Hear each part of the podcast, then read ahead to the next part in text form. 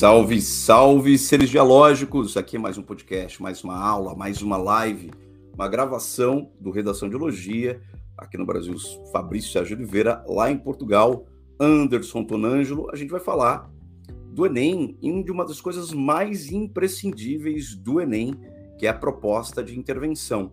E dentro dessa proposta de intervenção, a gente vai falar do tema central do Enem de todos os anos, que é cidadania. A gente costuma dizer que cidadania é o tema central, é isso que o Enem cobra da gente. Mas não é uma cidadania da boca para fora, mas sim uma cidadania, tipo, uma cognição cidadã. O que será isso? O que será esse termo específico que a gente vai levantar hoje? Essa cognição cidadã, né? Que atinge não só da, não é só da boca para fora, mas um conhecimento profundo, uma reflexão né, sobre a nossa sociedade. Anderson Tonângelo, como nós estamos aí? Bom dia, meu caro. Bom dia, Fabrício. É... Essa questão super interessante que a gente vai colocar em relação à competência 5 do Enem, mesmo porque, enfim, é... e isso é... não, não fazendo uma, uma crítica a outros cursos, cada curso é um curso e, e, e segue a sua vida também, é, mas a competência 5 ela costuma ser é, muito é, esquematizada né, em alguns aprendizados. A gente recebe alunos que vão falar sobre isso, é super comum. Ah, então é colocar tal, tal, tal, tal coisa. Sim, tem, tem algumas coisas para colocar, tem alguns elementos para serem colocados ali, mas o quanto esses elementos precisam estar tá vinculados à argumentação e o quanto esses elementos precisam ser factíveis, né? E isso é, costuma ser um ponto onde as pessoas perdem é, pontuação na competência 5 no Enem, que às vezes nem sabem onde, não, nem sabe onde isso acontece. Vamos trocar essa ideia, vamos conversar sobre isso e ver como é que ela funciona e vamos conversar, como o Fabrício bem colocou aqui, sobre uma, uma, uma ideia de cognição cidadã que dialoga né, com outras provas, como o Fabrício estava bem trazendo antes da gente entrar na live aqui. Bora lá para essa conversa. Ótimo, Anderson, é isso mesmo. Não é uma coisa para não ficar muito engessado, muito esquematizado, muito fórmula pronta. A gente quer que os estudantes, as estudantes desse país tenham uma compreensão geral, mais global, mais profunda, mais verticalizada e não horizontal, superficial sobre a prova. Então, para ter uma compreensão mais profunda sobre o Enem, é importante a gente saber que em todos os anos, o que, que um, um, o Exame Nacional de Ensino Médio está cobrando? É um exame nacional de ensino médio, quer dizer, é o maior vestibular do país, é o maior exame do país, né? Só para ter uma ideia, a FUVEST, ela tem, em média, 150 mil inscritos por ano. O Enem né, já chegou a 11 milhões de inscritos em um único ano. Né? Os últimos anos vem diminuindo, mas diminuiu por causa da pandemia, por causa de questões né, de desigualdade socioeconômica, crise política, crise econômica, crise sanitária, e crise educacional, por que não, né? E então chegar até 3 milhões de inscritos. A FUVEST nunca chegou a 3 milhões de inscritos. Né? Então a gente tem, quando a gente fala de em tamanho, né, em contingente, o Enem, ele abrange e abarca muitas famílias, muitas pessoas, dando acesso a universidades no Brasil e universidades no exterior. Mais de 50 instituições em Portugal aceitam a nota do Enem, por exemplo, né? Só para dar um exemplo específico aqui. E lá na. Só para a gente falar desse termo né, que a gente vai colocar hoje, o que, que seria essa cognição cidadã? A gente vai fazer um paralelo é, com uma prova da FUVEST 2013, tem uma questão específica da prova de 2013 sobre o uso comunicativo né, da palavra cidadania e o uso cognitivo, a gente vai fazer isso.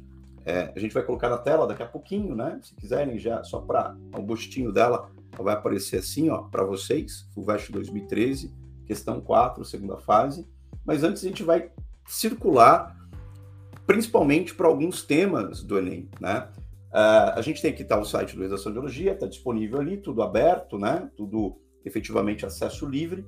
Nós temos alguns temas. Vamos pegar só para entender né, um ponto crucial, se a gente pegar mais ou menos o tema do Enem de 2020, foi um tema sobre o estigma associado a doenças mentais, né?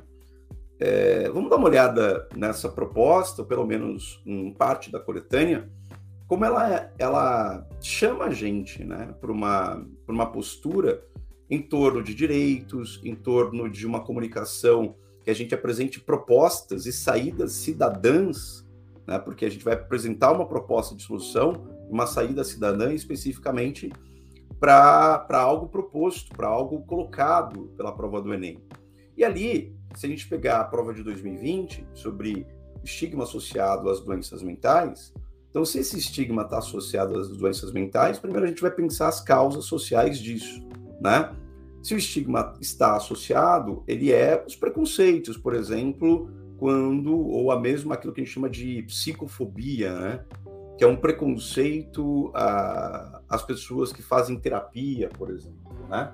Então a gente tem aqui na tela, apareceu a proposta, é a proposta do Enem de 2020, e tem lá Tá lá, a proposta é, a partir da leitura dos textos motivadores, ela está aparecendo aí na tela para vocês, né?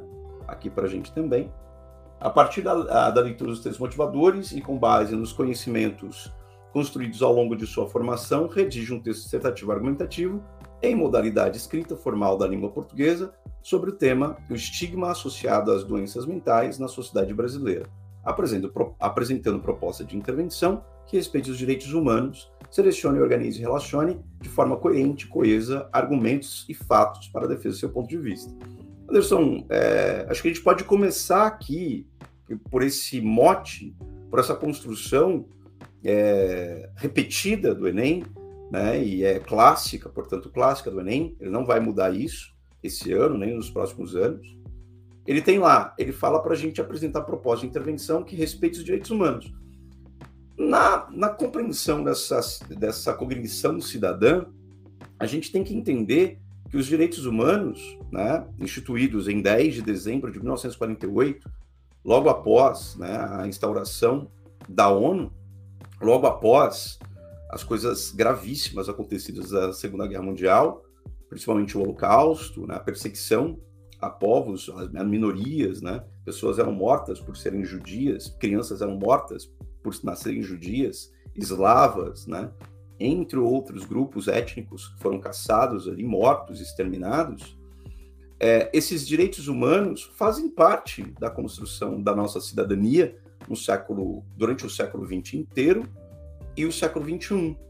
Lembrando que a Declaração Universal dos Direitos Humanos ela é 40 anos antes da Constituição Federal, então que é a Constituição Cidadã. Olha só como a coisa é retroalimentada, né? Então, o pilar ético, o pilar dos valores da nossa sociedade é a Declaração Universal dos Direitos Humanos. Então, não tem como escapar de respeitar os direitos humanos dentro de uma compreensão vertical de cidadania, né? É isso que pede todos os anos. O, o acho que a gente já está indo para o caminho que os alunos precisam entender. Não dá para fugir da defesa dos direitos humanos quando você pensa numa cidadania. É, Fabrício, o, a relação, né, é, em, é, a relação do Enem com a defesa dos direitos humanos, muitas vezes ao longo desses anos, né, nós dois estamos na, na docência faz um bom tempo, é comum um aluno chegar e perguntar para a gente, pô, mas, ah, mas eu, eu preciso respeitar os direitos humanos. A minha pergunta até para os alunos é: mas qual que é a sua proposta para solucionar um problema se ela não respeitar os direitos humanos? Eu, eu fico até curioso. Uma, o, o que que é? Né? Porque na verdade uma proposta para solucionar um problema ela vai ter que considerar os direitos humanos, é, mesmo vamos dizer, mesmo passivamente. Então, sim, considerar os direitos humanos é necessário, vem nessa, né, nessa tomada de consciência da, da sociedade pós-século, pós-meados do, do século XX, né, é algo com algumas questões com as quais nós ainda estamos lidando, mas isso é fundamental e eu sugiro para os alunos, inclusive, consultar os direitos humanos, né? São 30 artigos são 30, são 30 artigos, não, são 30 parágrafos dos direitos humanos. Consultem, né? Deem uma olhada. Isso é facilmente acessável é, em qualquer lugar da internet, assim. Então, a relação com os direitos humanos. Muitas vezes eu vejo os alunos, ah, mas eu preciso respeitar, eu preciso respeitar.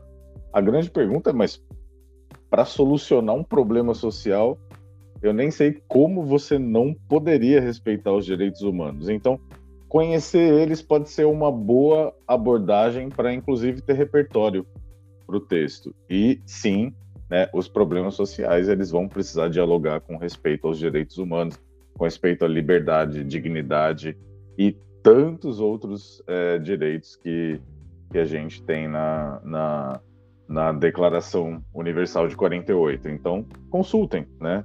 Olhem, é, tratem isso como repertório. Isso com certeza vai trazer riqueza para a abordagem. Ele, ele, a gente pode falar que os direitos humanos são incontornáveis. Não dá como você contornar os direitos humanos porque eles são o nosso pilar ético né? É o valor de mundo. Tudo que você pode pensar em todos os assuntos que você pense para o Enem, todos eles vão esbarrar nos direitos humanos, porque os direitos humanos são nosso pilar, nossa base ética construída no século XX, pós-Holocausto, né? Então, aqui, quando você fala de estigmas associados às doenças mentais, é, foi, foi o Enem de 2020, a gente vai fazer um comentário super rápido a gente olha para a coletânea, e a coletânea é riquíssima em vários fatores, sempre tem um gráfico, né, Anderson? Sempre tem um gráfico lá, sempre tem números, é, os textos são bem selecionados, são bem é, curtos, bem selecionados, mas sempre tem um gráfico. E esse gráfico aqui, ele aponta, olha só, a questão da depressão. Ele foca muito na questão da depressão, que o país, o Brasil, é o segundo mais, ou mais depressivo da América Latina, da América do Sul, né? São 320 milhões de pessoas que vivem de depressão no mundo. O mundo atingiu 8 bilhões, então a gente tem aí quase 5% da população mundial em depressão. É mais atingida em mulher. Mulheres são mais atingidas, 30% mais, entre outros fatores. Então, uma pressão a gente pode considerar, inferir aqui quais são os fatores sociais externos que causam maior depressão feminina, principalmente no Brasil. Então, o, o, é muito interessante. Agora, se você pensar, vamos refletir Quais são as saídas cidadãs para isso? Quais são as saídas possíveis? Né, de acolhimento, ah, não, é, fazer terapia é coisa de fresco, né? Esse estigma associado, esses preconceitos associados. Quais são as saídas para isso? Educação. Quais são as saídas, as saídas para isso? Conscientização. Quais são os agentes que podem promover isso? O governo, a sociedade civil organizada, é, organizações não governamentais, é, escolas, né? projetos, empresas privadas, é, é, grupos né? É, de redes sociais, entre outras coisas. Então, os agentes disso. O que pode ser feito? Aí é, é verbo, aí é verbo. Qual é a ação, né? Então, investir, conscientizar, educar, promover debates, né? Por meio do quê? Por meio de, de investimento de verba pública, por meio de contratação de profissionais, valores, por meio de formação é, de profissionais da área da saúde e da psicologia, incentiva isso, entre outras coisas, né? Contratação para ter em escolas públicas, escolas privadas, e projeto de, por, por meio de projeto de lei, né? E a gente vai pensando com a finalidade do quê?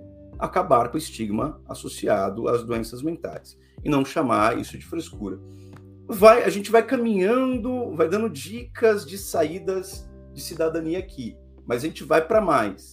Se a gente for para mais, Anderson, Antonângelo, é, a gente pode, por exemplo, é, para explicar para as pessoas o que a gente está falando sobre cognição cidadã, vamos lá para a questão 4 da FUVEST de 2013. Eu acho que ela diz mais para a gente sobre alguns aspectos e os alunos vão ficar atentos e as alunas vão ficar atentas com a segunda fase da FUVEST, a gente vai mostrar como ela é difícil de responder, mas ao mesmo tempo ela é muito didática, é muito pedagógica em ensinar para a gente alguns conceitos que a gente deixa escapar, algumas obviedades, né? A questão 4 da FUVEST de 2013, da segunda fase, trazia a, segunda, a seguinte pergunta. Leia o texto. Ah, o texto é da Maria Alice Rezende de Carvalho, Cidadania e Direito e perguntava o seguinte: olha a pergunta A, valendo dois pontos, né? Segundo texto, em que consistem o uso comunicativo e o uso cognitivo da linguagem? Explique resumidamente. Aí vem B. Responda sucintamente a pergunta que encerra o texto. Por que então a palavra cidadania é constantemente evocada se seu significado é tão pouco esclarecido? Olha só, também valendo dois pontos, né? Lembrando que o escalonamento, a gradação das notas na FUVEST mudou um pouquinho, até cinco pontos, mas aqui nessa época era 0, 1 um e 2 para o item A e 0, 1 um e 2 para o item B. E você vai olhar que a pergunta A, que consistem em uso comunicativo e uso cognitivo da linguagem, explique resumidamente. E a gente vai explicar resumidamente através, em torno da palavra cidadania. Dá uma olhada o que o texto diz da Maria Alice Rezende de Carvalho. Diz lá: na mídia em geral, nos discursos, em mensagens publicitárias, na fala de diferentes atores sociais, enfim, nos diversos contextos em que a comunicação se faz presente, deparamos-nos repetidas vezes com a palavra cidadania. Esse largo uso, porém, não torna seu significado evidente. Ao contrário, o fato de admitir vários empregos deprecia seu valor conceitual, isto é, sua capacidade de nos fazer compreender certa ordem de eventos.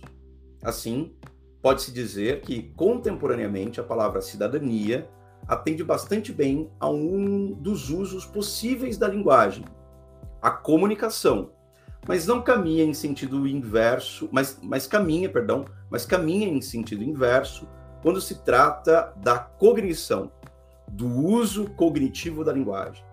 Por que então a palavra cidadania é constantemente evocada se seu significado é tão pouco esclarecido? Interrogação. É, a gente, você pode ler, é uma pergunta de segunda fase, de FUVEST, você está tendo contato com essa pergunta pela primeira vez, leia com calma, ela está na tela, ela está no próprio site da FUVEST oficial, né? Leia com calma e veja que ele faz um contraponto claro. Existem dois tipos, dois usos da palavra cidadania um uso mais comum, mais geral, mais corriqueiro, que é o, o uso possível da comunicação. Mas caminha em sentido inverso quando se trata da cognição, o uso cognitivo da linguagem. Aí ela faz a pergunta: por que então a palavra cidadania, a palavra cidadania, é constantemente evocada se seu significado é tão pouco esclarecido?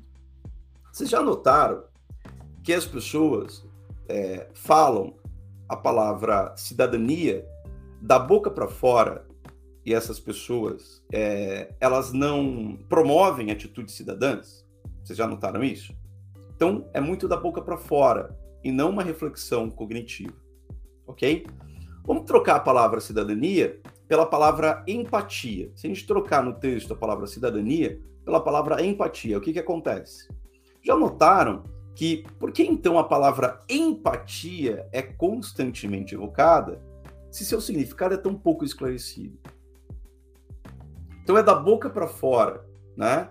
Cidadania, empatia, é, luta pelo bem comum, né? Muitos políticos, né?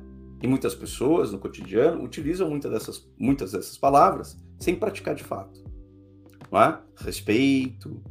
Então, quando o Enem, ou quando a FUVEST cobra isso, que é o ponto central que a gente vai trabalhar aqui, é, dá para ter uma ideia que o uso comunicativo dela é um uso da boca para fora. E uso cognitivo é uma reflexão, é realmente uma compreensão. Opa, e o Enem cobra de você essa cidadania que não é da boca para fora. É uma cidadania incorporada, né? de alguma forma refletida, quais são os atos cidadãos, os, os atos cidadãos, né, que farão a diferença, quais são os caminhos, quais são as soluções que farão a diferença para a modificação daquela problemática levantada pelo Enem, né? Então, a pergunta aqui, ela vai, a resposta dela vai caminhar justamente para isso, né? Segundo o texto, em que consiste o uso comunicativo? O uso comunicativo é da boca para fora, né? Uso, e o uso cognitivo é de compreensão, né? é de compreensão plena, vertical, daquilo que é, é realmente cidadania. Anderson, contigo, seus comentários, meu caro. É, bom, se a gente está falando sobre Enem e sobre aquela coisa, mas precisa buscar os direitos humanos. Como o Fabrício, é, Fabrício usou um termo aqui que eu acho é, realmente muito preciso em relação à competência 5 do Enem, que os direitos humanos são incontornáveis, né? E se eles são, e se em algum, de alguma maneira eles estão sendo contornados, a gente tem problemas maiores do que exatamente a estruturação da competência 5. Provavelmente isso vai estar espelhando para todo o resto do texto, para toda a abordagem textual. Os direitos humanos são incontornáveis, né? Ponto. Fabrício estava falando aqui sobre a questão da cidadania, evocou a FUVEST 2013, questão 4. O pessoal pode estar tá, tá vendo aqui com a gente, mas pode acessar a qualquer momento. Então, FUVEST 2013, que inclusive foi, foi uma grande prova. É, e esse texto da, da Maria Alice falando sobre a questão da cidadania e sobre o uso cognitivo e o uso comunicativo né, da, Fabrício falou da cidadania, falou de respeito, falou de bem comum. O próprio termo democracia, Fabrício, não sei se você concorda comigo, o próprio termo demo, democracia, ele é colocado nesse lugar muitas vezes, assim, né?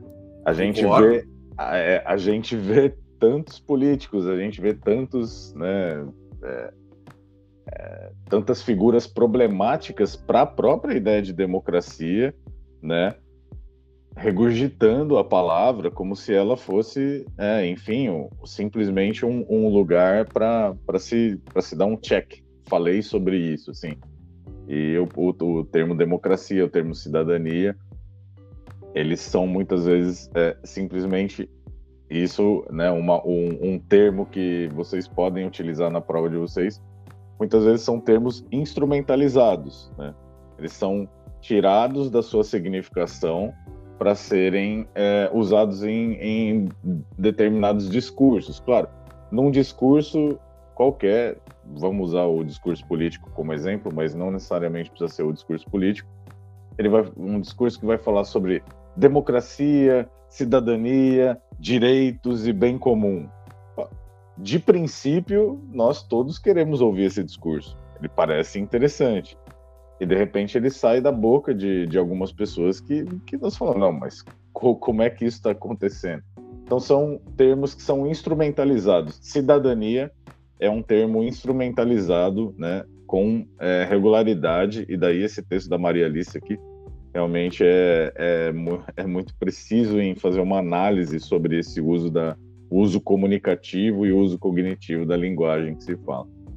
Então, por isso, quando nós falamos cidadania, direitos humanos, na elaboração de um texto para o Enem, especificamente aqui da competência 5, né, da proposta de intervenção, como nós estamos falando, é necessário ter uma, um conhecimento cognitivo mesmo da linguagem. O que, que é a cidadania? O que, que é o bem comum? O que é equidade? Né? Então precisamos realmente dominar esses conceitos para poder chegar lá e não simplesmente apresentar os elementos. Ah, ok, eu tenho esses quatro elementos para apresentar e mais um índice de detalhamentos.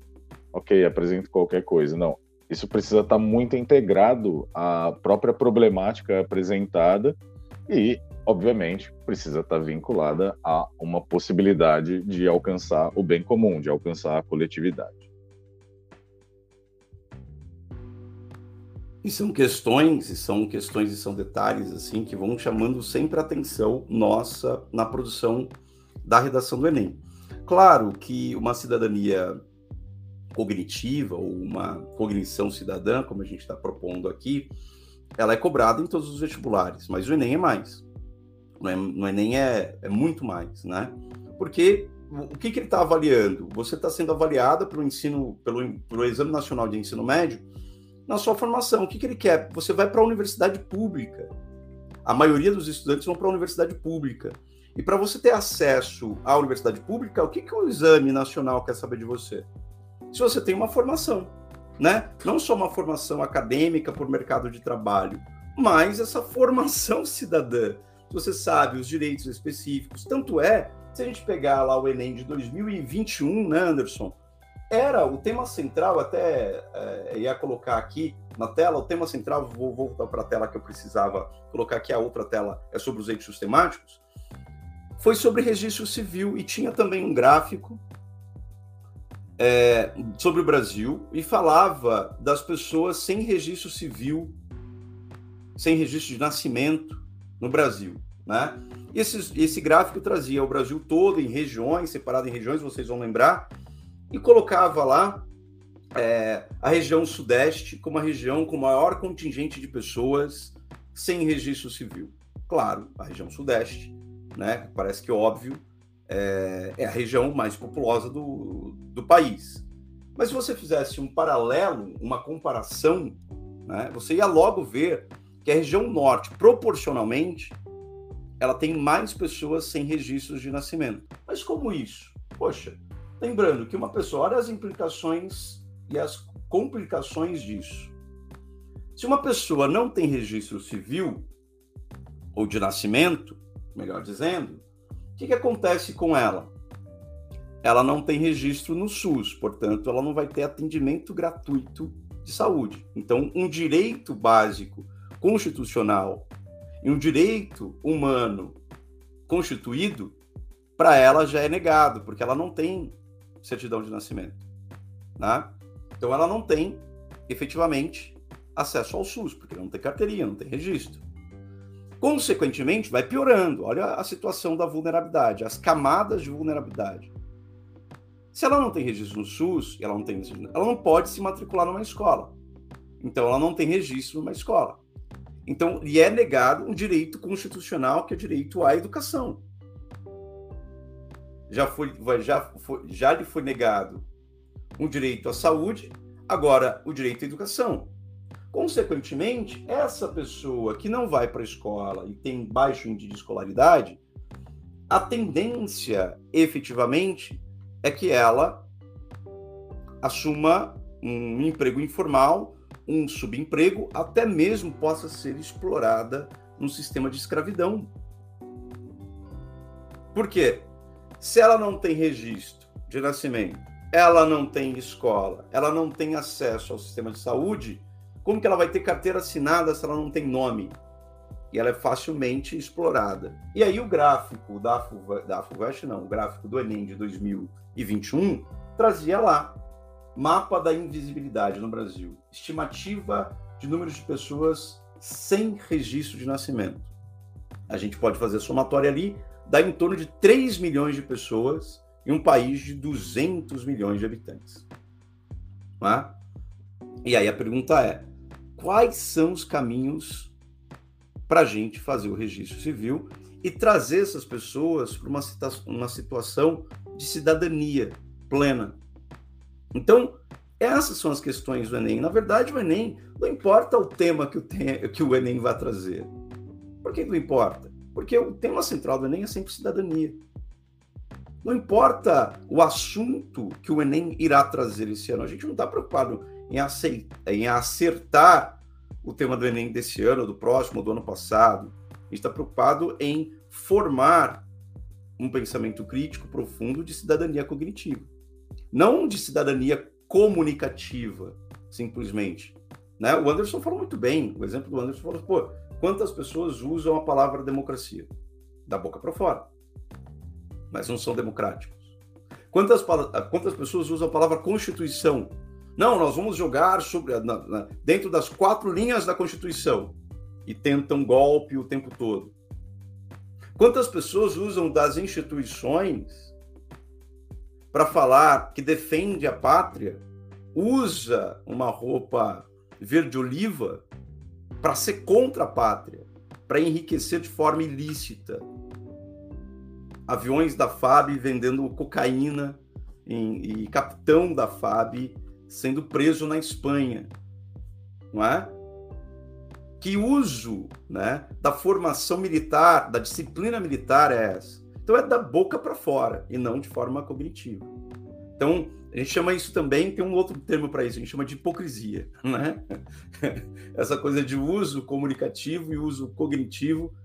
Quando o comunicativo e o cognitivo não conversam, a gente pode chamar que isso é hipocrisia. É uma máscara social. Então, tem todas as, as construções aqui. E o Enem tem dessas, né? Eu gosto muito dessa, dessa propaganda aqui. Falo, Poxa, mas o Enem trouxe uma propaganda. Mas ele está dizendo tudo nessa propaganda. Essa propaganda aqui, Anderson, é típica a questão de segunda fase de FUVEST, né? A primeira questão, segunda fase da FUVEST, sempre traz uma imagem, dizer que é típico. A gente vai olhar nas provas da FUVEST, vai ter uma dessas aqui, né? Tem até a digital ali, que já caiu duas, três vezes nos últimos dez anos. Onde, onde, existe, onde existem pessoas, nós enxergamos cidadãos. Pessoas é o ente, é, é o número, né? Cidadãos não, é uma, olha só, que pessoa, de uma pessoa, ser uma pessoa para um cidadão, existe um trajeto. E esse trajeto é formado pela cognição social, pela compreensão social. Então, não é um uso comunicativo. Se for um uso comunicativo, a pessoa é a pessoa. Mas a compreensão vertical do que é a Constituição Federal Brasileira, do que é a Declaração dos Direitos Humanos, a importância disso forma a cidadania, essa cognição cidadã. Eu acho, espero a gente ter esclarecido em alguns pontos, né? Principalmente essa pergunta tão magnífica que a FUVEST trouxe em 2013, que é a questão 4, e aí dá para você ler. Eu vou ler mais uma vez a questão, porque se a gente trocar a palavra cidadania por empatia, democracia, lá, ó, em, na mídia em geral, nos discursos, em mensagens publicitárias, na fala de diferentes atores sociais, enfim, nos diversos contextos em que a comunicação se faz presente, deparamos-nos repetidas vezes com a palavra cidadania. Deparamos, ó, troca ela, pela palavra empatia, pela palavra democracia. Né? Esse largo uso, quer dizer, o uso corriqueiro, comum, porém, não toma seu significado evidente. Não é? As pessoas falam da boca para fora, sem a reflexão devida. E o Enem cobra essa reflexão devida. Se você tiver reflexão devida, você vai para um caminho de nota máxima, com certeza, né, em todo, quase todas as competências do Enem. É a principal delas, né, Anderson? A principal delas na que a gente vai falar hoje, e a gente vai só voltar aqui algumas telas, é a proposta de intervenção. Como fazer uma proposta de intervenção boa, Anderson Tonângelo? A gente pode colocar até algum exemplo na tela, meu caro. Tem até é, um exemplo na tela, quer ver? Vamos colocar aqui, né, para que as pessoas possam ter acesso a exemplos de proposta de intervenção. Uh, eu tenho um exemplo de proposta de intervenção sobre plástico, o que, que, você acha? E a gente pode também abrir aquela página dos eixos temáticos, né? É, você prefere comentar sobre eixos temáticos para uma proposta de intervenção ou a gente pode mostrar um exemplo já na tela? Você escolhe. Você Não, vamos, vamos, vamos, vamos mostrar uma proposta de intervenção, sim. Bota ela na, na tela para a gente é, observar. E tomando carona em muito do que você comentou agora, Fabrício, que eu acho que, enfim, essa conversa que nós estamos tendo hoje, e não é porque né, nós somos redação de dialogia, não é porque o Fabrício é meu parceiro, é, não é porque esse é o nosso projeto, não. Eu acredito realmente muito nisso que está sendo falado aqui hoje.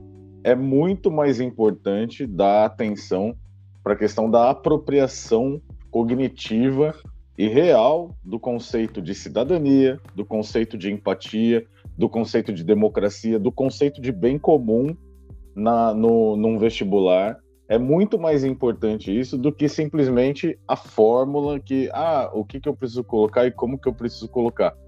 Ok, tem, tem meios de, de se tem, tem coisas que precisam estar tá na, na proposta de intervenção. E provavelmente a maior parte dos alunos que trabalha com a gente, ou que acompanham a gente já sabem né, quais são esses elementos que precisam estar. A gente não precisa chegar aqui e ficar repetindo muitas vezes. A gente vai até abordar aqui, vamos, vamos falar sobre eles, eles estão aqui. Mas tem uma coisa que é muito mais importante, que é o quanto é muito mais é, é muito menos quantitativo e mais sobre a densidade da proposta de intervenção. O quanto ela é inclusiva, o quanto ela é realmente cidadã. E Fabrício estava falando aqui sobre a ótima né, prova do Enem. A, a, é, é, realmente o, o, a, o, Enem 2021, você colocou aqui a, a, coletânea na tela, poderia muito bem ter sido é, uma, uma questão de segunda fase da FUVEST, sem dúvida. né, e até dialoga com, com uma questão da segunda fase da FUVEST, como, como você bem lembrou aqui, mas é lembrar que, enfim, é...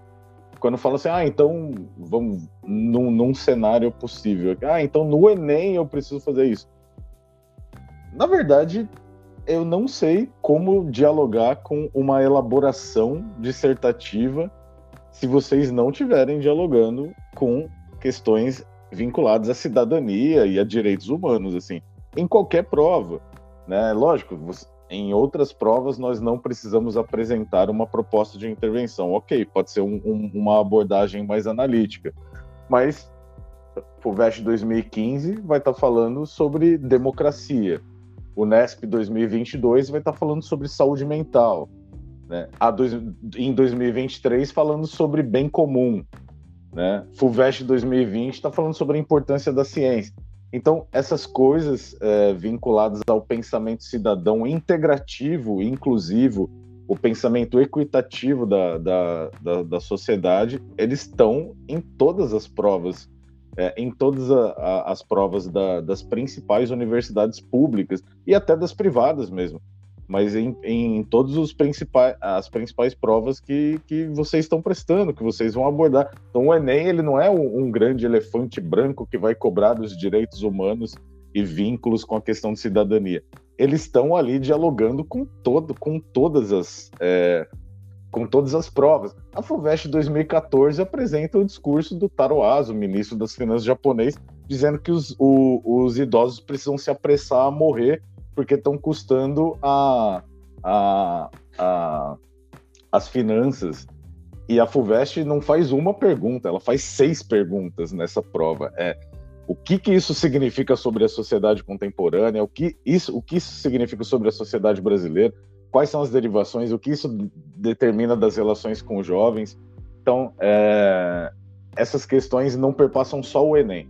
Vamos olhar o Enem, vamos olhar uma proposta de intervenção, né? A execução de uma competência 5 do Enem, objetivamente falando, mas pensar que a questão de cidadania, direitos humanos e, e outros termos é, vinculados à, à, questão da construção coletiva são só presentes no Enem é, é uma ilusão, né? Isso está presente na abordagem a gente nem está falando aqui de Unicamp, que a gente vai para outro gênero, mas olha as propostas da Unicamp. As propostas da Unicamp são absolutamente. É, é, é absolutamente necessário que nós tenhamos o um mínimo de compreensão cidadã coletiva, é, democrata, em relação à, à abordagem do, do, texto e a abordagem de, no caso da Unicamp, de é, vamos dizer, de, de colocação em situações linguísticas diferentes. Mas o Enem é só mais uma prova que trabalha com isso. E felizmente os vestibulares é, da, das principais universidades é, estão tratando sobre isso, porque é necessário, porque enfim são pessoas que vão ser os, os próximos é, os, os próximos bacharéis, os próximos mestres, doutores é, do nosso país, e isso e a gente está falando sobre construção de conhecimento, e o conhecimento é, técnico não pode ser desvinculado do, do conhecimento em relação às cidadanias. Isso são os próximos cientistas, pesquisadores, professoras, professores, pensadoras críticas, né? É, esses são essa formação. E, e, os vestibulares são muito bem formulados, né? Esses vestibulares todos que você categorizou. Vamos começar pela proposta de intervenção desse texto. A proposta era sobre plástico e uso consciente. E diz lá, portanto, observa-se a necessidade de buscar alternativas para o uso consciente do plástico. Então, aqui já apresenta, está lá no nosso site do Redação de Biologia, tem essa proposta lá, está acessível, então né? Você consegue em todos os dispositivos acessar essa nossa página e está lá no bloco de textos do Enem. Então observa-se a necessidade de buscar alternativas para o uso consciente do plástico. Então essa necessidade, como que isso vai ser feito, né? Por quem vai ser feito? Então vamos lá. Cabe, pois, ao Ministério do Meio Ambiente, enquanto responsável pelos aspectos relacionados a ambiente, criar mecanismos sustentáveis por meio da criação de políticas públicas com o intuito de incentivar a substituição dos plásticos utilizados por empresas, priorizando materiais biodegradáveis. Paralelamente, em parceria com o Ministério da Educação, é imperativo que sejam desenvolvidas campanhas de conscientização nas escolas sobre o consumo de e descarte inadequados dos plásticos e como eles afetam negativamente o ambiente, o meio ambiente e a saúde humana, com o propósito de atenuar o cenário atual a fim de evitar danos maiores ao, ecossistema e aos indivíduos. Ponto final. A proposta de intervenção é, é justamente, acho que ela consubstancia tudo aquilo que a gente estava falando. Claro, a gente pode pegar o texto como um todo aqui e a gente analisar esse texto. E logo na análise do texto, vocês vão ver que ele está muito bem articulado, muito bem escrito. A gente pode até fazer a leitura dele toda e depois só comentar a proposta de intervenção. Mas vamos fazer o seguinte: vamos comentar esse parágrafo final. Anderson, os elementos de uma proposta de intervenção são cinco coisas que tem que ter na proposta de intervenção do Enem, né? E se a gente tiver uma compreensão, uma cognitiva sobre cidadania, é, isso daqui fica muito mais orgânico, né? E é o que acontece aqui com um dos nossos alunos, uma das nossas alunas. Esse texto é um dos, uma das nossas alunas do projeto solidário que acontece aos sábados no Redação de Biologia. Dá uma olhada que texto interessante e que proposta interessante, né? O que, quais são os cinco elementos? Vamos falar deles? A gente pode escrever aqui na tela. Você tem que colocar o agente, não é isso? O que mais que a gente tem que colocar? A ação que vai ser feita, né? O que mais que a gente tem que colocar? Além da ação e do agente. Tem que colocar o meio modo, como isso vai ser feito, a finalidade, né? E, por último, o detalhamento. O detalhamento, por que eu coloquei por último? Porque o detalhamento, colocar até um asterisco aqui no detalhamento. O detalhamento ele pode ser feito dos quatro elementos anteriores, que são o agente, a ação, o meio e a finalidade. Tá? Então, a gente vai ver aqui efetivamente alguns pontos. Anderson, é, agente ele tá claro, né? Tem dois agentes até, né? Em duas, duas propostas até, né?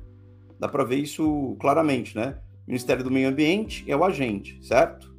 Aí fala enquanto responsável pelos aspectos relacionados à ambiência, criar ao verbo ali, ó, criar mecanismos sustentáveis. Isso daqui é, o, é a ação, né? Por meio de por meio da criação de políticas públicas. Isso daqui é um meio modo. Né? É interessante porque coloca entre vírgulas e fica muito didático para saber o meio modo. As, é, muitos alunos têm a dificuldade de colocar esse meio modo. Então tá aqui. É... Aí depois vem o intuito de incentivar a substituição dos plásticos utilizados por empresas. Esse co-intuito é finalidade já, mas é uma finalidade já caminhando para o detalhamento, né? Ele está ali, é quase que um detalhamento priorizando materiais biodegradáveis. Aqui é detalhamento, ok? Então, os cinco elementos já apareceram: o agente, a ação, o meio modo, a finalidade e o detalhamento até da finalidade. Deu para enxergar bem aí? Quer que eu marque aqui no texto? Como vocês estão enxergando aí na tela? Estão vendo direitinho? É, o, é, é essa é uma proposta que está né, transitando do ponto de vista formal no clássico, no, no, no, no, que é exigido do Enem, e é necessário mesmo. O Fabrício até colocou, né, como o, o meio modo tá entre vírgulas, assim. É uma maneira de simplesmente deixar claro, né? Ele, ele pode estar diluído também, mas ok, se, se possível deixar claro, né, para correção tá ali, né? O, o, os lugares estão marcados. Eu vou chamar a atenção é, para para algo que é um mérito desse texto, né, que é em relação ao agente. O Ministério do Meio Ambiente, né, enquanto responsável é, por aspectos relacionados à ambiência.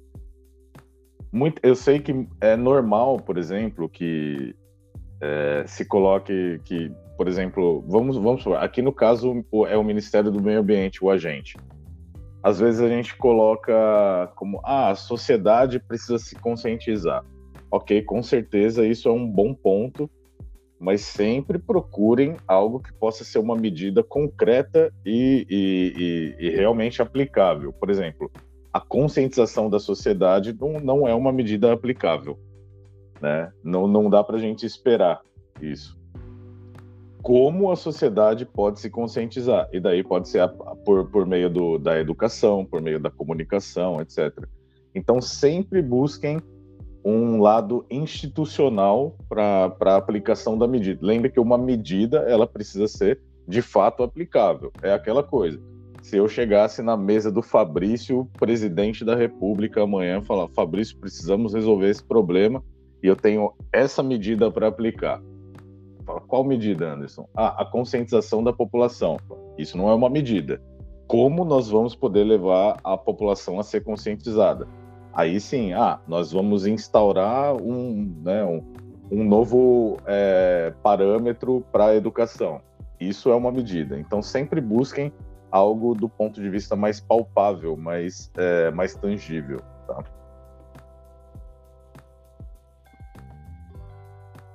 É isso mesmo, esse ponto, tava, enquanto você estava falando eu estava justamente marcando aqui, ó, didaticamente na, na própria página, as questões, onde está a finalidade, onde está o agente, onde está a ação, onde está o meio modo, né?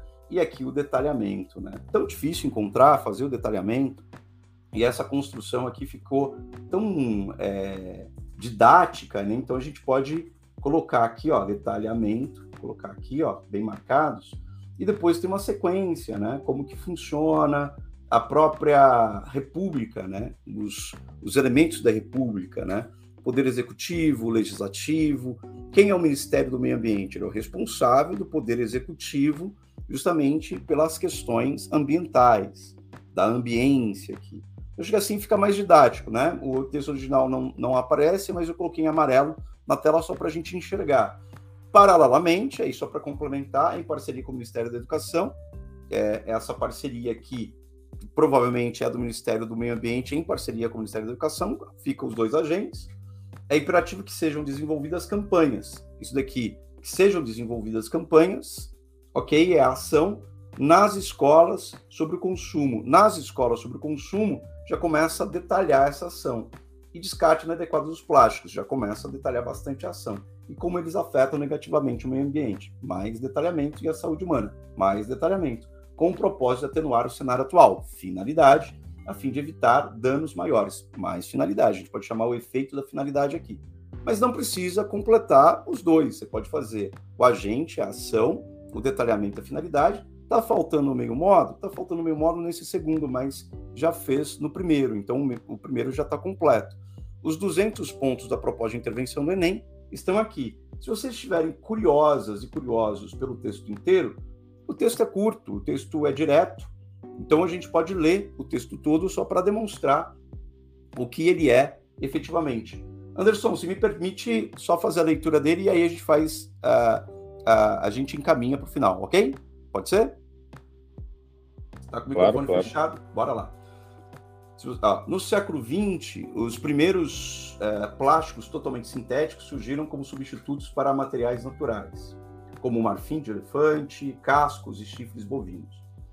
A verdadeira era do plástico começou em meados de 1950, quando sua produção em larga escala se tornou realidade, trazendo consigo benefícios, como a diminuição do desperdício de alimentos pela utilização de embalagens que propiciaram o aprimoramento do armazenamento. No entanto, seu uso desenfreado inconsciente apresenta diversos malefícios ao meio ambiente e aos seres humanos, uma vez que são produzidos a partir de hidrocarbonetos fósseis e não biodegradáveis. Esse é o primeiro parágrafo, lembrando que o tema é plástico, quais as alternativas para o seu uso consciente. Olha só como que dialoga, ó. No entanto, seu uso desenfreado inconsciente apresenta diversos malefícios ao meio ambiente. Já está falando desse uso inconsciente desenfreado do plástico. Então, é essa a problemática. Primeiro parágrafo, introdução, é a introdução feita por paralelo histórico, né? Então, aqui tranquilo. Em primeira análise, é importante mencionar os diversos impactos que o plástico causa no meio ambiente. Isso posto, o filósofo alemão Hans Jonas afirma que os indivíduos devem agir de modo que a consequência de seus atos possa garantir a permanência de vida na Terra. Entretanto, ao analisar a irresponsabilidade perante o uso inconsciente do plástico, percebe-se que eles são responsáveis por ocasionar efeitos negativos à ambiência, como a contaminação de solos e oceanos, que prejudica todo o ecossistema e a biodiversidade, causando a morte de diversas espécies. Segundo dados da FAPESP, somente no Brasil são liberados aproximadamente 3,4 milhões de toneladas de plástico nos oceanos por ano. Desse modo, faz-se necessário estabelecer novos meios de consumo com a finalidade de atenuar essa poluição responsável por impactar negativamente a fauna e a flora. O segundo parágrafo, é, condizente, coerente com a questão do uso irresponsável e inconsciente do plástico, traz dados, números, até a própria revista FAPESP para é, é, confirmar né, essa irresponsabilidade, e falando do Brasil, e o último parágrafo de desenvolvimento, que é a segunda problemática. Ademais, é necessário destacar o papel nocivo dos plásticos à saúde humana. Nesse contexto, é indispensável mencionar os microplásticos, fragmentos do material que podem ser micro, microscópicos, uma vez que são ingeridos por animais, entram na cadeia alimentar, chegando aos seres humanos. Segundo o jornal É o País, pesquisas realizadas com indivíduos de diferentes países mostram que eh, os seres humanos já apresentam microplásticos na, mio, na microbiota intestinal.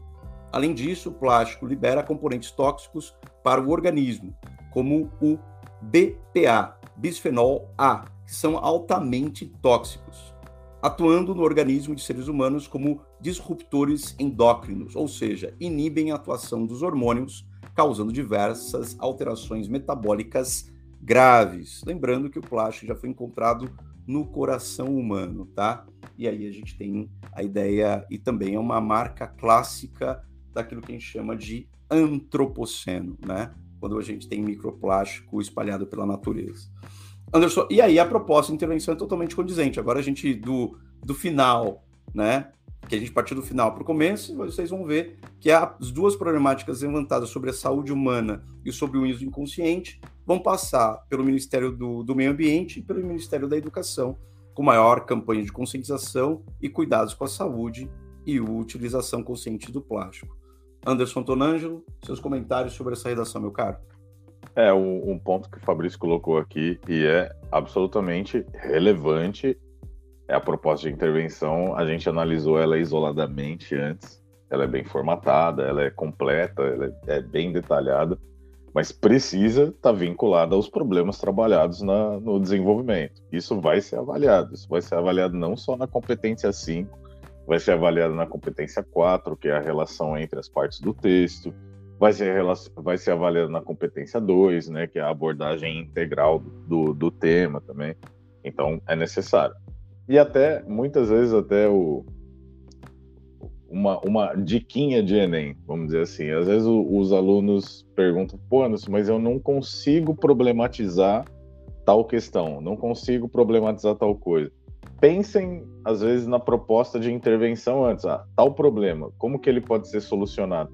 pensar na solução é uma maneira de projetar qual que é a problemática que vocês vão abordar, inclusive. Esse texto está totalmente vinculado, né? As partes do texto são integradas, então é, pensar nesse diálogo entre as partes do texto é não só para o Enem, mas para o Enem é muito importante pela grade. Isso é absolutamente necessário. Tá? É, além de ser absolutamente necessário, a gente falou de formação cidadã, a gente está preocupado com a formação cidadã. Lucas Madeira, que é o seu aluno aí, ó, já deve. Se der aula para ele hoje ou ainda o Lucas está esperando para a aula começar?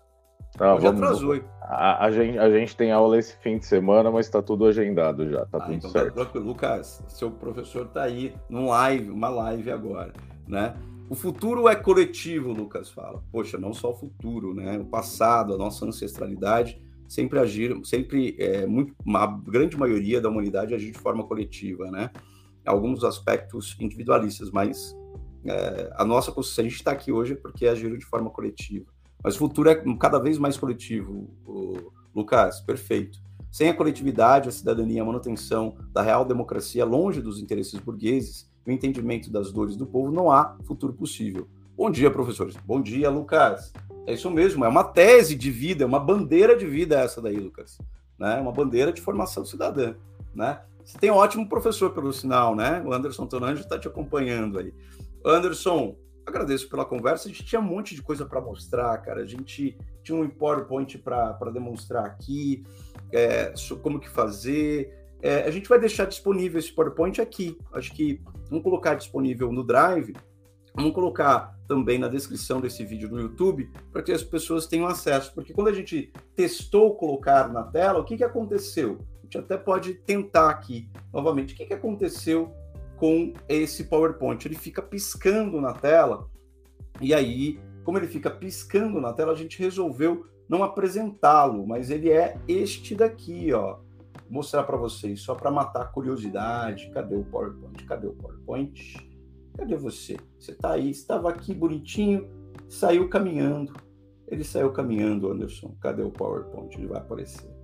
Deixa eu ver se ele aparece aqui. Para mim, tá. Ele vai aparecer. Aqui para mim, para vocês ainda não, é, mas eu vou aqui, ó. Ele está aqui, ó. Vocês vão ver que ele fica piscando um pouquinho na tela, Anderson. Não sei se vai aparecer para ti aí agora, para começar a compartilhar neste momento. Veja se aparece na tela aí para vocês, né? Se não apareceu ainda, olha lá, está carregando. E era uma brincadeira de stop. A gente falou na aula passada, no encontro passado, sobre esse PowerPoint que a gente ia deixar ali disponível e que vocês poderiam preencher, mudar. Olha lá, tá vendo? Apareceu. Apareceu. Tá lá, meio ambiente. Ah, ah, só porque eu falei, ele não tá piscando. a gente testou, ele tava piscando. E aí o que acontece? É... Lá, meio ambiente, filmes, né? A gente falou do Huawei, do Avatar. Eu, na aula passada a gente falou sobre a questão de produção de veículos, falamos sobre a questão da descarbonização, né? A gente citou a Ilha das Flores, Fim dos Tempos, Verdade Inconveniente, Esqueça os Banhos Curtos, que é um, um, um documentário de oito minutos, Pensadores e Pensadoras, né, frases, livros, né, versos, fatos históricos, a gente falou de Revolução Verde, Energia Limpa, Eco 92, você tinha citado o Eco 92, né, Tratado de Paris, a gente... Então, o que você pode fazer? Você pode mudar aqui a temática em cima, o eixo temático, na verdade, em cima, mais genérico, falar de violência, ou falar sobre saúde né, mental, falar de saúde pública, coletiva, e aí você vai mudando e vai preenchendo isso. Esse material, olha lá, já começou a piscar, tá vendo? Esse material a gente vai deixar disponível justamente é para vocês no Drive do Redação de Elogia. Tá lá, vocês vão ver que tem um PowerPoint aberto, vocês vão poder manipular, mexer e fazer do modo de vocês. Anderson Tonanjo, é isso, meu caro? Sobre cidadania, cognição cidadã, satisfeito? É, acho que deixamos isso bem claro para os nossos alunos, nossas alunas, né? Se os nossos alunos, nossas alunas ficaram esclarecidos com essas abordagens que nós fizemos aí, nos avisem. Qualquer coisa, se tiver dúvida, é só é, acessar a gente, né? Tem o WhatsApp, tem um canal agora no WhatsApp do Redação de Elogia, tem é, efetivamente Telegram, entre outras abordagens. Aí tem, o, tem, um, tem um Instagram, né? tem um Facebook, tem outras coisas. Quase ninguém usa o Facebook mais, né? Mas a gente está sempre por lá para ter acesso para vocês, ok? Comentários finais, meu caro? Só, é, só um comentário final. Eu, eu Fabrício, antes, é, pessoal que está acompanhando a gente, a gente estava planejando essa live e essa foi um pouco diferente. A gente não acompanha. A gente até leu o texto depois, mas não era baseada na, em debate de um tema, em debate de um texto. A gente falou, ah, até deve ser mais curta. E eu fiquei pensando assim, mas a gente vai debater a competência 5, que é a proposta de intervenção, é cidadania, é equidade, é integração, é, é é, democracia. E ao mesmo tempo, como alguém pode falar, mas como debater uma, uma das cinco competências do Enem pode levar tanto tempo? E fala, é assim que pode levar tanto tempo, quando a gente toca num assunto que é tão importante, tão, tão, tão relevante para não só para nossa vivência, é, como para para não só para nossa vivência social, pessoal, mas para nossa vivência profissional. Aqui a gente está tocando em coisas que são muito relevantes para a gente em todos os níveis. Né? A live acabou de bater uma hora, isso é, é muito raro. E pessoal que está acompanhando a gente até agora, parabéns aí, né? Então, então uma hora, mas tenho certeza que essa conversa foi toda muito importante, porque a gente está tocando em coisas que realmente são relevantes para a gente. Então, esse é o comentário final e já me despedindo do pessoal. Grande abraço, obrigado por estarem aqui mais uma semana. Acompanhe nosso podcast, passe o podcast para quem vocês acham que, que possa curtir, para quem possa ser relevante. E no sábado que vem, tamo junto de novo. Perfeito, meu caro. Então é isso. Bom fim de semana. A questão 4 de 2013 da FUVEST, segunda fase, a gente vai terminar com ela na tela. E se você tiver dúvida de como fazer uma resposta né, que tire nota máxima para isso, entre em contato com a Redação de Biologia, porque a gente é especializado justamente em segunda fase de vestibulares de alto rendimento, como FUVEST, como Unicamp, como VUNESP, né, entre outros vestibulares importantes, e a gente mostrou que o Enem não é só uma prova de final de ensino médio, mas é uma prova que pede de você uma cognição cidadã. É isso, Anderson Tonângelo. Até a próxima, meu caro. Tchau, tchau, gente. Tchau, tchau, Lucas. Tchau, tchau, Júlia. Tchau, tchau, Camila. Até o próximo fim de semana.